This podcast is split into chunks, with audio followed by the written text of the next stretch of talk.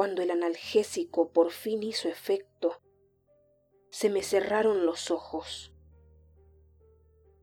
Tenía los párpados pesados y me sentía agotada. Mi respiración, antes agitada, se acompasaba lentamente y una modorra infinita se apoderaba de mi cuerpo. De pronto ya no sentí más dolor. Más tarde, creo, desperté de golpe de mi duermevela y abrí los ojos. Sobre los pies de mi cama de hospital había un gato.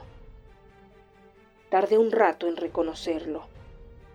Era Jade, un gato querido de mi infancia. Nos miramos a los ojos un instante y supe que venía a darme la bienvenida.